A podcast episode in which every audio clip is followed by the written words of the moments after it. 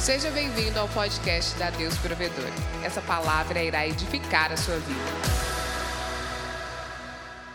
Hebreus capítulo 4, versículo 12. Antes de nós lermos, eu quero deixar algo para nós entendermos um pouco sobre o nosso Deus. A Bíblia nos fala que existem dois mundos, existem duas realidades. Se você é cristão, você vai compreender essas duas realidades. Existe a realidade espiritual e existe a realidade física. A realidade física é no qual nós nos acostumamos com ela, mas a realidade espiritual é algo que começa a se abrir cada vez mais quando nós nascemos de novo. E quando nós estamos com o Senhor, né, todos nós nascemos com essa habilidade espiritual. Heber, por que, que você diz isso que nós nascemos com essa habilidade espiritual? Número um, todo ser humano veio de Deus. E Deus é espírito. Então, quando Deus criou o homem, o primeiro estado do homem não era um estado físico, mas era um estado espiritual. E número dois, quando Deus criou o homem, ele trouxe a vida dele para o homem. A palavra espírito significa sopro. A palavra espírito significa sopro. Então existe essa realidade espiritual, existe a realidade física. E as duas coisas, elas são completamente diferentes, mas eu acredito que elas se completam. Existem alguns padrões na terra que nós conseguimos de alguma forma acessar no reino espiritual. A Bíblia diz que quem é nascido de novo, o homem espiritual, compreende as coisas do espírito, mas o homem natural, o homem carnal, não consegue compreender as coisas do espírito, mas ele só discerne as coisas físicas. E um, eu acredito que uma das chaves para nós vencermos nesses últimos dias é, de ter, é termos o discernimento espiritual. É de nós aprendermos a buscarmos os dons que foram liberados para nós em Jesus Cristo através do Espírito Santo. O dom de cura, o dom de profecia, o dom de discernimento de espíritos, o dom de falar em outras línguas, de discernir outras línguas. Todos esses dons que o Senhor liberou para a igreja, liberou para mim e para você, que são dons espirituais que trouxeram a igreja até onde nós estamos hoje. A igreja avança pela manifestação do amor e pela manifestação sobrenatural do poder de Deus. Por quê? Porque nós nos movemos nesse espírito, nós nos movemos no espírito do Senhor. E às vezes nós queremos julgar as coisas, nós queremos é, trabalhar na, na vida, na nossa vida, trabalhando simplesmente no nível natural, enquanto o Senhor está falando para nós movimentarmos na dimensão espiritual. Quando nós estamos na dimensão espiritual, nós conseguimos enxergar melhor. Diga a pessoa que está perto de você, quando você está no espiritual, você consegue enxergar melhor. E se você entra na dimensão do Senhor, é interessante isso, porque quando você vai entrar na dimensão do Senhor, na presença do Senhor, na dimensão espiritual, você não pode entrar, de alguma forma, você não pode entrar com o seu coração condenado. Então, tudo que você aprende sobre o amor de Deus, sobre o perdão de Deus, você exercita essas coisas quando você vai entrar na presença de Deus. Em Hebreus 4,12 fala algumas coisas bem interessantes. A Bíblia diz o seguinte: Pois a palavra de Deus é viva e eficaz a palavra de Deus é viva e eficaz. Eu quero deixar para você bem claro que Deus fala. Deus é um Deus vivo, Deus não é um Deus histórico. Jesus, ele não simplesmente existiu ontem, ele é. Ele continua fazendo, Deus continua falando. A palavra de Deus não era para ontem, a palavra de Deus é para agora. A palavra de Deus é viva e eficaz. E a Bíblia diz mais cortante de, do que qualquer espada de dois gumes ela penetra até o ponto de dividir a alma e espírito, juntas e medulas, e julga os pensamentos e a intenção, as intenções do coração. A Bíblia diz: nada em toda a criação está oculto aos olhos de Deus. Diga comigo: nada em toda a criação está oculto aos olhos de Deus. E olha, esse é o versículo que todo adolescente tem medo. Tudo, tá, tudo Deus vê. tudo está descoberto e exposto diante dos olhos daquele a quem havemos de prestar contas. Tudo está descoberto e exposto diante dos olhos daquele a quem havemos de prestar contas. É interessante observarmos que a ordem natural das coisas, quando nós pecamos e nos afastamos de Deus, é, é, quando nós pecamos e ficamos envergonhados, a primeira, a primeira reação que nós temos é de não nos aproximarmos do Senhor, mas nos afastarmos da presença, de nós nos afastarmos de quem Deus é. O homem, quando ele tem vergonha, ele acha, e algumas pessoas pensam assim: olha, eu não vou na igreja porque eu estou pecando muito. É como se Deus não visse o que ele estava fazendo na casa dele. E na realidade é que Deus conhece nós, Deus nos conhece mais do que nós conhecemos a nós mesmos. Não interessa se nós estamos aqui ou se nós estamos fora, porque a Bíblia diz que todas as coisas estão nuas e patentes, estão expostas diante do Senhor. Ele ouviu, ele viu, ele viu, ele, ele sabe de todas as coisas, o Senhor conhece os nossos corações. É interessante que quando você lê a palavra, você percebe que Jesus não apenas conhecia as pessoas por aquilo que elas falavam, mas Jesus conhecia o coração delas. Ele conhecia os pensamentos que tinham no coração e na mente delas. Eu fico imaginando como que Jesus conseguia lidar com as pessoas conhecendo o coração delas, conhecendo a mente delas.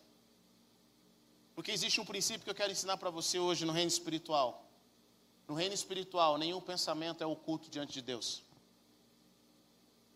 Nenhum pensamento, tudo que está no nosso coração está claro diante de Deus, ainda que nós não falamos. Quando você chega na dimensão do espírito, se você tem uma experiência com o Senhor nos céus, é engraçado porque a linguagem do céu não precisa nem falar, nem abrir a boca. Só o que você pensa. Por isso que a palavra de Deus fala o seguinte: tudo que é bom, tudo que é agradável, tudo que é de boa fama, se algum louvor há, se alguma virtude existe, isso pensai. Não é falar apenas, mas é pensar. Porque a gente, às vezes, a gente pensa muita coisa errada e fala coisas diferentes. Mas o Senhor está falando, você tem que controlar aqui, porque os seus pensamentos vão produzir emoções. E as suas emoções vão produzir atitudes. E as suas atitudes vão produzir hábitos, e os seus hábitos vão produzir o seu caráter. Então, tudo começa com a semente do nosso pensamento. Quem consegue controlar a nossa mente, controla o nosso corpo. Hum. Miles Monroe falou algo muito interessante. Ele falou: Olha, você vai achar interessante, mas o mundo é governado por pessoas mortas. E ele diz: Como? Através de ideias. Nada pode matar uma ideia. Quando você tenta matar alguém com uma ideia, aquela ideia multiplica. Então, só uma ideia pode destruir uma outra ideia. E ele fala: o mundo é governado por pessoas mortas, como por exemplo Platão, Sócrates, filósofos, Nietzsche, Freud, Tantos conceitos que nós temos hoje são conceitos que vieram de ideias de pessoas no passado, e as ideias dessas pessoas controlam a nossa vida. As ideias dessas pessoas, alguém teve ideia de democracia moderna, e a ideia dessa pessoa controla a nossa vida.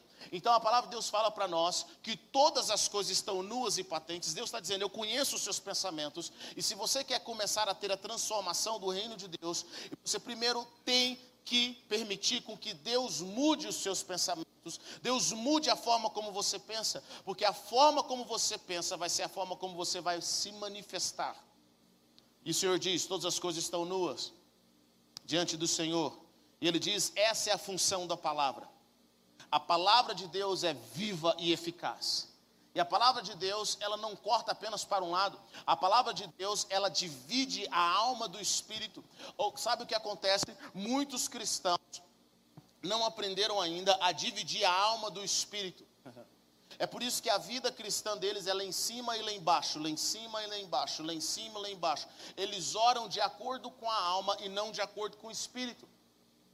A vida da alma domina o espírito deles sendo que nosso espírito nasceu para ser livre. Nós somos chamados para sermos homens espirituais. E o homem espiritual, o homem que é dominado pelo espírito, ele produz as obras do espírito, ele produz o fruto do espírito. Ele tem sobre a sua vida o fruto do espírito. Mas para que nós possamos dividir a nossa alma e o espírito, para que nós possamos discernir aquilo que realmente está no nosso coração, nós temos que aplicar a palavra de Deus. Como estão entendendo o que eu estou dizendo aqui nessa noite? Nós temos que aplicar a palavra de Deus. E a palavra de Deus, quanto mais nós meditamos na palavra de Deus, quanto mais nós ouvimos o que Deus está falando, e quando eu digo meditar na palavra de Deus, querido, eu não estou dizendo apenas em ler a Bíblia, eu estou dizendo em ter revelações. Sabe, o que é uma revelação, Herbert? A revelação é quando você está lendo a Bíblia e de repente aquilo faz todo sentido para você. Aquilo faz sentido, seus olhos se abrem, você fala, cara, aquilo agora faz parte do meu coração. O que Deus quer gerar em nós é essa revelação. essa revelação é que muda os nossos pensamentos, é o que muda a nossa, a nossa atitude, é o que muda a, a direção da nossa vida. Quando eu e você permitimos com que a palavra de Deus, que é viva e eficaz, comece a penetrar no fundo da nossa alma, dividindo a nossa alma do espírito, deixa eu dizer para você, vai doer. Mas vai ser necessário. Porque Deus vai começar a trazer para você aquilo que está no seu coração. Ele vai começar a revelar as intenções ele vai começar a mostrar o porquê nós fazemos o que fazemos. A palavra de Deus fala algo com relação ao homem. Todos nós somos bons diante dos nossos próprios olhos. Todos nós somos bons aos nossos próprios olhos. E por mais que a gente fale para as pessoas com a nossa falsa modéstia, é, eu tenho defeitos, vocês sabem. Eu tenho alguns defeitos. No fundo, você não acha que é tão defeituoso assim. No fundo, você não acha que tem tantos problemas, tantos pecados assim. Eu tenho alguns defeitos, mas porque ninguém é perfeito, né? Ninguém é perfeito. A gente não tem a cara de falar assim, olha, eu sou perfeito, eu me acho perfeito, é isso mesmo. Nós falamos, não, tem algumas coisas na minha vida, mas querida, é diferente quando você reconhece assim, ah, eu tenho algumas coisas na minha vida, é diferente quando Deus escancara na sua, na sua frente quem você realmente é. E a palavra de Deus tem esse poder. E é isso que a unção de Deus fez sobre a vida de João Batista. O ministério de João Batista foi preparar o caminho para o Senhor.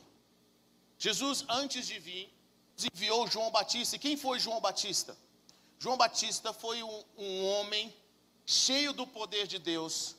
Um homem que a Bíblia diz que ele andou no poder e no espírito de Elias. Elias foi um dos maiores profetas de Israel, se não o maior. Elias foi um homem, para você ter uma ideia, que ele fez fogo descer do céu algumas vezes. Elias, ele multiplicou, ele multiplicou o alimento, e ao final, com chave de ouro, Elias conseguiu que ninguém conseguiu até então, não morrer. Elias é levado aos céus, passa um redemoinho e leva. Cara, que vida é essa de Elias? Ele liberava a palavra, ele disse que não ia chover e não chovia. E João Batista, antes de nascer, Deus traz sobre a vida, sobre, sobre ele, falando para os seus pais: ó, é a forma que o seu filho vai viver ele vai ser um motivo de alegria. Ele vai preparar o caminho do Senhor, ele vai andar no poder de Elias, ele vai trazer o coração dos pais aos filhos e dos filhos aos pais. É uma coisa linda, é uma coisa maravilhosa. Todos nós gostaríamos de receber uma palavra profética tão bonita sobre os nossos filhos, que Deus vai fazer algo extraordinário sobre nossos filhos. O problema nessa história é que João Batista viveu uma vida de muitas restrições para cumprir o propósito. Deixa eu contextualizar para você entender o que eu quero dizer. Quando Deus chamou Israel, a nação dos judeus, fez uma promessa para eles, eles já tinham algumas restrições. Por exemplo, todas as nações podiam comer carne de porco, podiam comer camarão, Israel não. As nações tinham um dia para. Nenhuma nação escolhia se podia trabalhar ou não trabalhar. Israel, todo mundo tinha um dia para descansar. Tinha um sábado, eles guardar o sábado, eles tinham que devo ser devotos ao Senhor. Haviam muitas restrições em Israel, o que, que eles deveriam fazer, quando é que começava o dia, as festas, haviam três festas que eles tinham que aparecer. Quando alguém nascia, eles tinham que trazer oferta. Tantas ofertas, oferta pelo pecado. Israel, como nação, tinham muitas regras diferentes das outras nações. Bom, eles já eram um povo de uma certa forma restrito nas suas ações. Bom, dentro de Israel tinha um grupo de pessoas que viviam uma vida mais restrita ainda. Era a família de Levi. É a tribo de Levi, o clã de Levi. E esse clã de Levi, eles já eles viviam de uma forma ainda mais restrita. Por quê? Porque, por exemplo, eles não podiam comprar e vender terra. Eles dependiam das ofertas e das doações do, dos, das outras tribos. Então, eles tinham algumas coisas que eles tinham que guardar. Dentro da tribo de Levi havia um, um outro grupo mais restrito ainda, quem eram eles? Os sacerdotes. Os sacerdotes eram aqueles que viviam no tabernáculo, eles viviam para cumprir o propósito de Deus na terra. Você tem uma ideia, um sumo sacerdote, se alguém da família dele morresse, ele não podia tocar, porque ele carregava a unção de Deus, ele vestia a veste sacerdotal. A palavra de Deus fala uma vez por ano, um sumo sacerdote na Bíblia, ele entrava no santo, no santo lugar. E eu achei interessante conversando com uma judia um dia, ela falou para mim, Herbert, deixa eu falar uma coisa para você. As pessoas não entendem o que é entrar nesse santo dos santos uma vez por, por, por ano. O sacerdote, ele ficava cerca de seis meses antes de entrar nesse santo lugar em isolamento. Durante seis meses ele não via família, porque ele estava buscando algo na vida dele para saber se ele tinha pecado de alguma forma. Ele fazia um, um checklist, porque adorar a Deus não era só, não era apenas glorioso, gostoso, mas era perigoso. Porque se ele entrasse lá e tivesse pecado, era morte, imediatamente. Era assim que eles falam. Bom, então o sacerdote já vivia uma vida restrita. Agora, João Batista, ele era filho de sacerdote, e Deus disse para ele o seguinte: ele não vai beber vinho, nem bebida fermentada durante o resto. João Batista não teve escolha. Na realidade, ele teve sim, a escolha dele foi dizer sim ao propósito de Deus, às restrições que Deus tinha para a vida dele, ou simplesmente eu quero viver a. João, de acordo com Jesus, eu quero que você entenda isso. João, de acordo com Jesus, foi o maior homem que nasceu de mulher. Foi o maior homem que nasceu de mulher. E quando nós analisamos a vida de João, nós queremos, nós queremos o título, a pergunta é se nós queremos o preço. Porque a Bíblia diz que João cresceu no deserto. Ou seja, João não pôde crescer com os amiguinhos. Com certeza, João era o, o estranho da turma. Ele cresce no deserto. A Bíblia diz que a alimentação dele era gafanhoto e mel silvestre. Vê se isso é gostoso. Que tipo de roupa que João tinha? Vestes de camelo, com pelo de, com roupa de camelo, feita de camelo, ou seja, não era uma coisa chique. Onde era de João? No deserto. Não foi num palácio, não foi num templo que tinha sombra, coisa linda, água, vinho. Era no deserto. João prega no deserto. As pessoas vinham ao deserto para ouvir, era o lugar onde ele estava. Isso me fala de algumas coisas sobre a vida de João, para cumprir o propósito dele. Isso serve para nós. Primeiro, todo chamado de Deus para nós vai exigir de nós sacrifícios. Existem sacrifícios que nós vamos cometer, ouça o que eu vou dizer. Existem sacrifícios que nós fazemos uma vez e Deus nos honra. Existem sacrifícios que continuam queimando no nosso coração, mas ninguém sabe. Só nós entendemos aquilo que nós estamos sacrificando. E Deus está recebendo. Porque a palavra de Deus fala para nós oferecemos a Deus nosso sacrifício a nossa vida, o nosso corpo como sacrifício. Existem coisas que nós estamos pagando preço, porque é o Senhor que nos pediu. Uma outra coisa que eu aprendo com a vida de João, eu aprendo que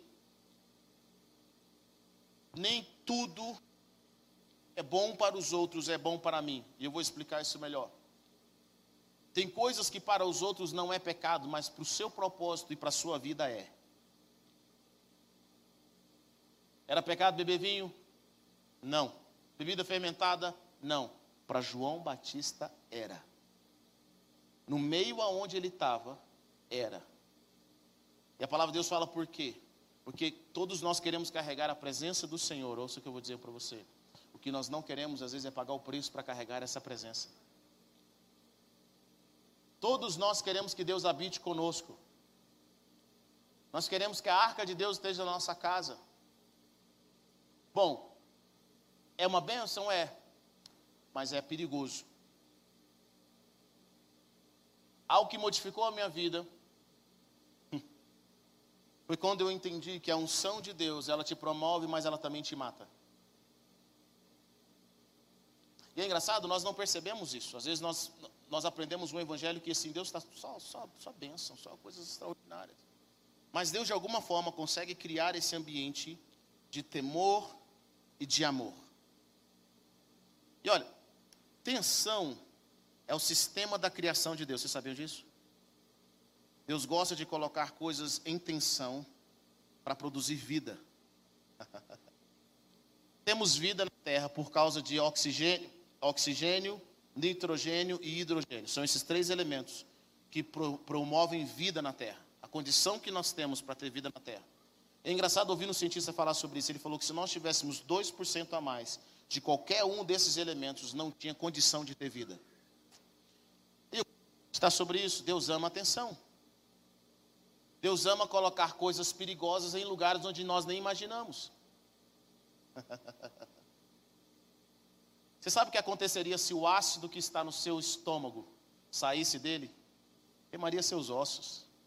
Deus não colocou um ferro dentro de nós, Ele colocou um sistema dentro de nós. Tem tanta tensão entre você, existe uma pressão exatamente acontecendo para manter, para manter você vivo. É o sistema de Deus. Então, quando você pensa, ouça o que eu vou dizer, se você acha que Deus está na manifestação, no lugar onde não há tensão alguma, preste atenção. Porque o Senhor sempre vai lidar com duas coisas na nossa vida: o amor e o temor. O amor e o temor. E essa era a vida de João. Aleluia, glória a Deus. Essa era a vida de João. João foi um homem chamado por Deus, mas a vida dele era tão, sacri tão sacrificada, tão santificada, que ele não podia brincar como os outros brincavam. A vida dele era completamente entregue ao Senhor. E tem um outro ponto que eu quero que você entenda. Nós falamos muito de propósito na Deus Provedor, falamos muito daquilo que Deus quer realizar, das coisas extraordinárias. O problema é Muitas pessoas acreditam que um dia vão acordar no propósito. Elas vão acordar de uma forma poderosa, ou elas vão a um culto, ou elas vão a, a receber uma oração poderosa, um chaba, sabe, uma corrente dos sete pastores, um sal grosso ungido, uma, uma, né, um cuspe santo de Jesus ungido pelo pastor apóstolo, e elas acham que vão acordar e de repente a vida delas vão mudar drasticamente. Eu quero, quero dizer para você, isso não vai acontecer.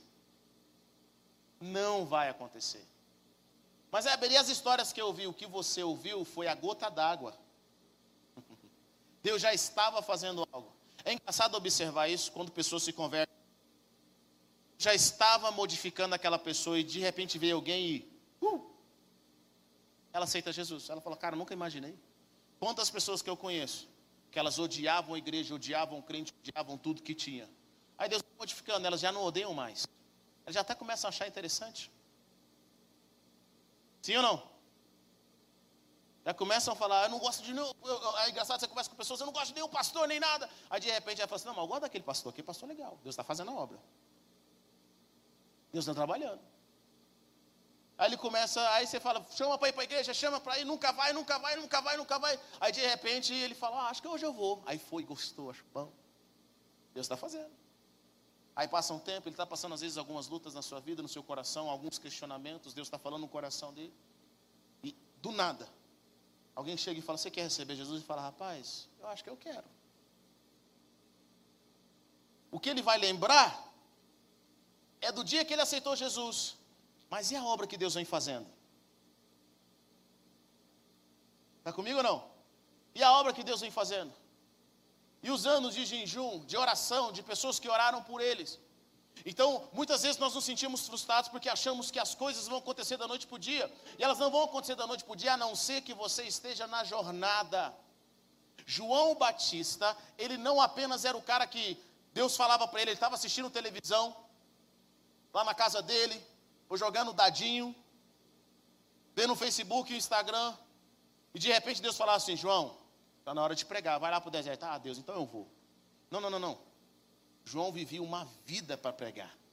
Ele respirava a pregação. Ele respirava o propósito. A dieta dele, a roupa dele, os sonhos dele, tudo que ele tinha apontava, tinha que cumprir. Você já chegou a conversar com algum jogador profissional?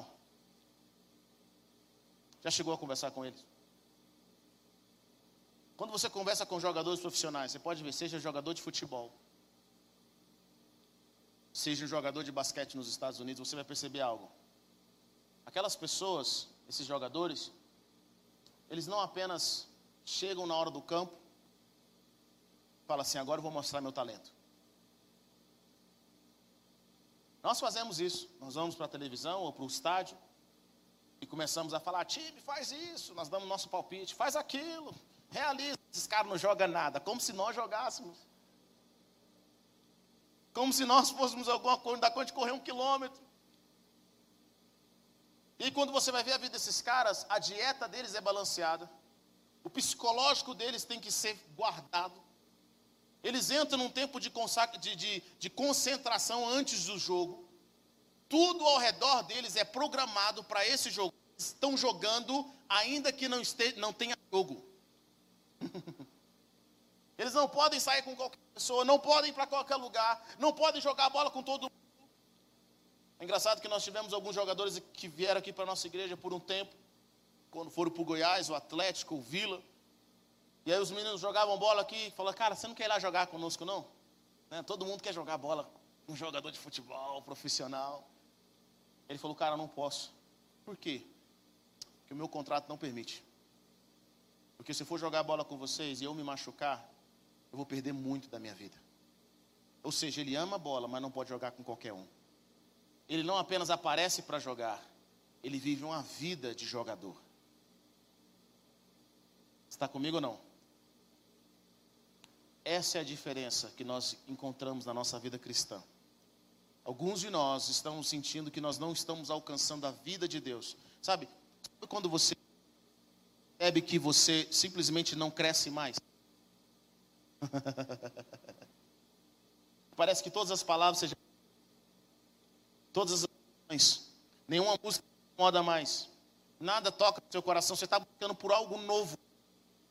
Sabe isso? É porque você chegou no nível que a maneira não te ajuda. Você vai precisar movimentar os seus hábitos, toda a sua vida, o seu foco para alcançar objetivos maiores. No reino de Deus funciona desse jeito. João aprendeu, por exemplo, para cumprir o propósito, aprendeu a viver isolado. João aprendeu a viver no deserto. Querido, deserto não é lindo. Deserto é quente, é árido, não tem vida, não é bonito, não faz bem em nada. João aprendeu a viver no deserto. Isso nos fala sobre o propósito. Em algum momento da nossa vida, da nossa jornada, se nós não aprendemos a viver em isolamento, não, deixa eu dizer para você, não é você ser uma pessoa que tem problema de relacionamento. Na realidade, às vezes tem pessoas, como eles têm problema de relacionamento, não gostam de comunicar com ninguém, de se conectar, Deus vai te empurrar para relacionamento. É isso que Deus vai fazer. Deus vai te curar empurrando você para o relacionamento. Mas eu estou falando de você que depende de todos os relacionamentos. Deus vai te ensinar um período em que você vai aprender a ser rejeitado. Porque no propósito que Deus tem para você, tem um período de rejeição. Tem um período de insignificância. Tem um período em que as pessoas não vão dar crédito para você. É o propósito de Deus. E olha que interessante. Eu admiro o coração de João. Porque João aceitou as condições que Deus tinha para ele. E Deus não prometeu nada terreno para João. Deus não prometeu nada. João não recebeu um nome. João não construiu um, um, um nome para ele, ele não construiu uma estátua, não deixou um livro, não existe o um livro de João Batista. João viveu com o único propósito: preparar o caminho do Senhor. E eu admiro o coração de João em diversos aspectos. Primeiro, como ele vivia para preparar o caminho do Senhor, ele fez tudo o que ele podia. E, de, e aí, o que acontece na Bíblia? Nós vemos Jesus aparecendo. Bom, o ministério de Jesus era completamente diferente do de João. João não bebia vinho, os discípulos dele com certeza não, jejuava, ele jejuava o tempo todo, estava no deserto. Jesus já não estava no deserto. Jesus não tinha restrição de vinhos com os discípulos. É engraçado o Bill Johnson falar algo bem interessante sobre isso. Ele fala assim: Eu acho que tem hora que os discípulos de João Batista deveriam pensar que os discípulos de Jesus não eram crentes. Tanto que o sistema de Jesus era mais light. E aí chega Jesus, João, ele que aguentou o deserto, ele que aguentou as dificuldades. Ele estava trazendo o povo de Israel, o nome de João era muito forte. O nome de João era tão forte em Israel que as pessoas perguntavam constantemente se não era ele o Messias. Cara, será que. Não, não acredito que ninguém vai ser mais forte que esse cara. Ou seja, a pregação de João, a vida de João, ela era tão inspiradora que as pessoas perguntavam se não era ele, quem era ele? As pessoas saíam dos palácios, elas saíam das cidades para ir para o deserto para ouvir o João falar algo, batizar as pessoas. E ele fala: Eu não sou o Messias. Bom, e de repente aparece Jesus. E uma das coisas que acontece é, primeiro, João nunca fez um milagre, nunca fez um sinal, nunca fez fogo descer do céu, nunca curou um enfermo. E Jesus já chega curando as pessoas. Jesus já chega multiplicando. Fazendo uma pesca maravilhosa. Todo mundo que vinha era curado por Jesus. E sabe o que começa a acontecer na vida de João, que eu acho interessante? As pessoas deixam João e começam a ir ouvir o que Jesus tinha para dizer. Elas deixam, imagine, João tinha lá um 15 mil pessoas ouvindo ele. De repente aparecia dois, duas mil pessoas no máximo. As reuniões de João agora não produziam tanta gente no deserto.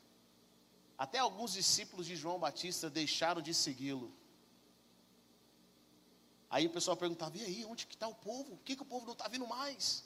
Vocês não estão sabendo, não? O que, que foi? Cara, esse Jesus que chegou aí, mano, o cara é. João é bom, mas Jesus é. João, você nunca fez uma água, um vinho, cara, uma coisa diferente. Um... Eu acho que você tem que dar uma inovada no seu ministério. O batismo é a mesma coisa. Ó, oh, perdão dos pecados. É Jesus fala, bem-aventurados os pobres de espírito. Olha que palavra linda, coisa João, a sua roupa é, é de, de, não, pelos de camelo, cara, tá fora de moda, deserto. Jesus era cedo, era coisa linda, linho, assim, aquela coisa maravilhosa. Branco e azul, coisa real. E aí começa a reduzir a, a, a multidão de João. Os discípulos, alguns discípulos saem de João e começam a ir para Jesus. E olha que interessante, chega alguém para João e fala o seguinte: Eu quero que você entenda isso, querido. João, ele não só exercia algo no sentido de fazer, ele vivia para isso. A vida inteira dele, a juventude toda, João não jogou bola com o pessoal. Ele não foi por circo com a galera. João não desenvolveu boas amizades, ele não teve amizade. A vida inteira dele foi simplesmente para preparar o caminho de Jesus. E agora Jesus chega e o ministério de João começa a declinar. Porque a chegada de Jesus era uma alegria para João, mas também era um sinal de que o tempo dele estava acabando. Chegam para João e falam assim: É, João, está todo mundo seguindo Jesus. Ele fala o seguinte: Olha, nunca menti para vocês. Eu sempre disse que eu não era o Cristo. Na realidade, eu fazia o que fazia para que ele se manifestasse. João diz algo bem interessante. A noiva pertence ao noivo, e o amigo do noivo se alegra. E João fala algo para mim que eu acho que todo, todos nós cristãos devemos ter no nosso coração. Quando nós representamos o Senhor, João fala o seguinte: importa que ele cresça, importa que ele cresça e que eu diminua. É para ele, tudo que eu fiz é para ele. Sabe, sabe o que eu acho interessante na vida de João? Ele aprendeu a representar o reino. Olha, não tem um versículo na Bíblia que diz que Jesus falou para ele: "Obrigado, João. Obrigado, João, pelo seu serviço, porque eu só pude me manifestar porque você fez o seu trabalho". Não tem um versículo na Bíblia que Deus fala obrigado. João era primo de Jesus, mas João não era amigo de Jesus. Não recebeu uma honra, uma glória. Sabe quando que João foi receber glória e honra? Quando estava perto de morrer. Nem ele ouviu isso. A palavra de Deus fala que João continuou o ministério dele até não poder mais, até acabar, até o que podia ser feito. João continuou. Ele falou: é isso mesmo, que ele cresça. Antes dava 20 mil me, me, me ouvindo, me, me, me, adorando, gostando de ouvir o que eu tenho para dizer. Hoje dá 10, tudo bem, é isso mesmo. Importa que ele cresça, porque pertence a ele, é para isso que eu vim, é a minha função. Sabe, João não casou, João não construiu uma empresa. E o fim do ministério de João não significava, não significava Deus falando para ele assim: João, parabéns. Agora você pode casar. Vou recompensar os seus anos de vida. Agora você pode beber um vinho. Se alegra aí, meu brother. Fica feliz. Vai com a galera. Sabe o que significava o fim do ministério de João? A morte. João foi decapitado de uma forma mais covarde e cruel. Por uma mulher que o odiava, que manipulou o rei e pediu a cabeça dele num prato. Não teve julgamento, não teve nada. João não teve tempo de ter filho. Ele não teve tempo. João morre com seus 30 anos. É interessante observar isso que Jesus começa o ministério dele com 30. A Bíblia não diz com quantos anos João começou, ou seja, João começou bem mais cedo do que Jesus. Todo mundo quer, quer saber o que Jesus fez até os 30 anos. Onde que Jesus estava? E João começa o ministério dele bem mais cedo, porque quando Jesus se revela, João já estava batizando há muito tempo. E o final da vida de João é morrer de uma forma insignificante. Aí a minha pergunta que eu tenho é: será que nós realmente queremos cumprir o nosso propósito? Sabe por quê? Porque eu percebo assim: se Deus me abençoar num casamento, eu sirvo. Se Deus me abençoar financeiramente, eu vou cumprir o meu propósito. Se Deus fizer isso na vida dos meus filhos, se Deus salvar Fulano, se Deus me der um futuro, se eu passar nesse vestibular, se eu passar nesse concurso, se Deus fizer assim, assim, aí sim eu vou estar livre. E depois que nós começamos a servir a Deus, nós queremos buscar um reconhecimento do Senhor. Deus, mas ninguém nem dá um elogio, nem um incentivo. Aí nós começamos a ficar tristes. Ah, também não vou fazer mais nada, ninguém me reconhece. O incentivo de João foi a morte. João não recebeu nada aqui. Absolutamente nada. Nada. Mas tem uma profecia com relação a João Batista. Quando o anjo anunciou que ele ia nascer, falou para ele assim, ó, para o pai de João, Zacarias: Ele será grande aos olhos do Senhor. Ele será grande aos olhos do Senhor. Ele será grande aos olhos do Senhor. Pode aplaudir Jesus. Sabe? Aleluia. Queridos, não é o quão grande nós somos aqui. Não é o quão grande as pessoas que olham para nós e falam: Ah, oh, Fulano é uma pessoa muito boa.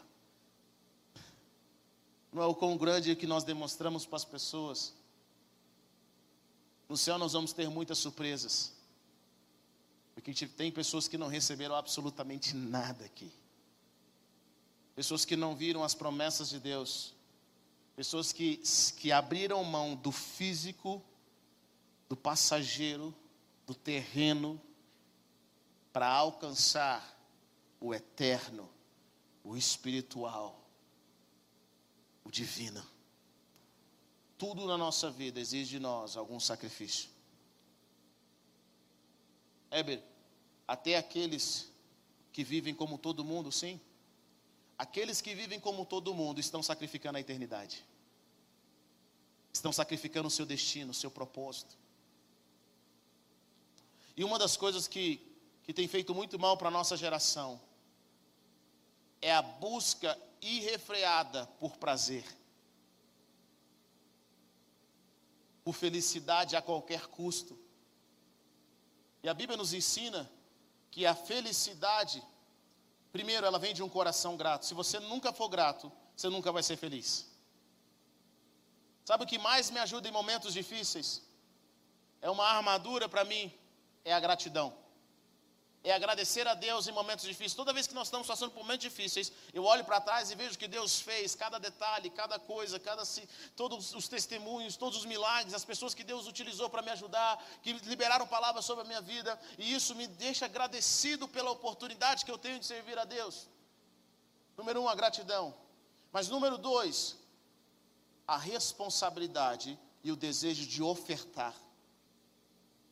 Chega um tempo na nossa vida nós devemos deixar de ser filhos e nos tornar pais. Nós devemos deixar de ser filhos e assumir responsabilidades, abraçar pessoas. É engraçado o sentimento de ser pai e mãe. Quantos aqui têm filhos? Levante sua mão. A partir do momento em que seus filhos nasceram, quantos aqui alguns hábitos mudaram na sua vida depois que você, tiver, você teve filhos? Só alguns, não foi tudo, muita coisa não.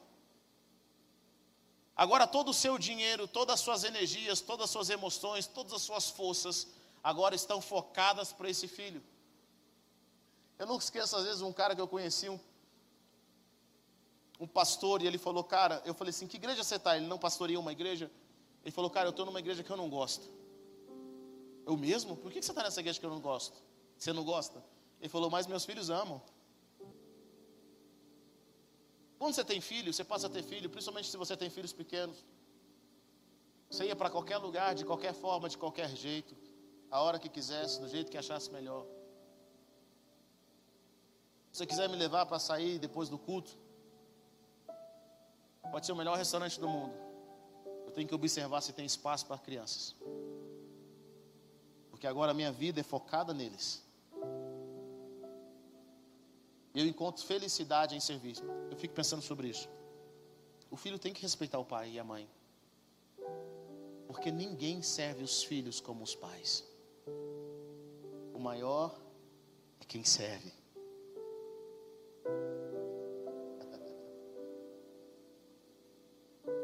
Nenhum dinheiro que os meus filhos ou minhas filhas derem para mim no futuro vai pagar o tempo que eu gastei com elas, o dinheiro que eu gastei com eles, a energia, o futuro.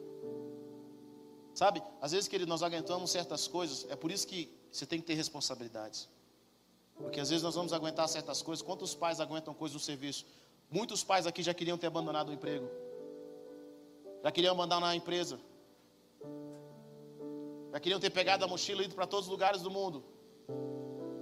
Aí você lembra assim: eu tenho uma boquinha para alimentar em casa, eu tenho uma família. Você não se dá nem o direito de ficar triste, porque você tem alguém para fortalecer. Sabe o que isso se chama? Responsabilidade. Sabe de uma coisa? Eu gosto de falar isso para os casais.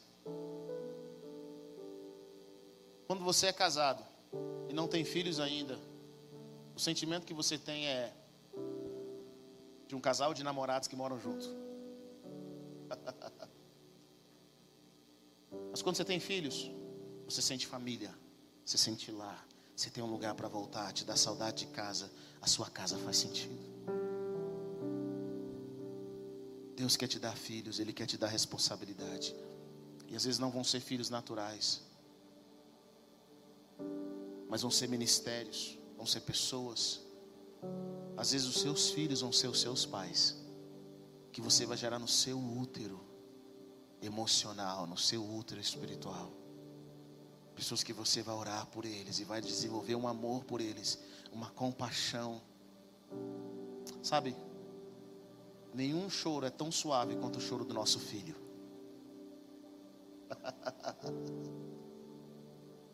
quanto o choro de alguém que é da nossa família.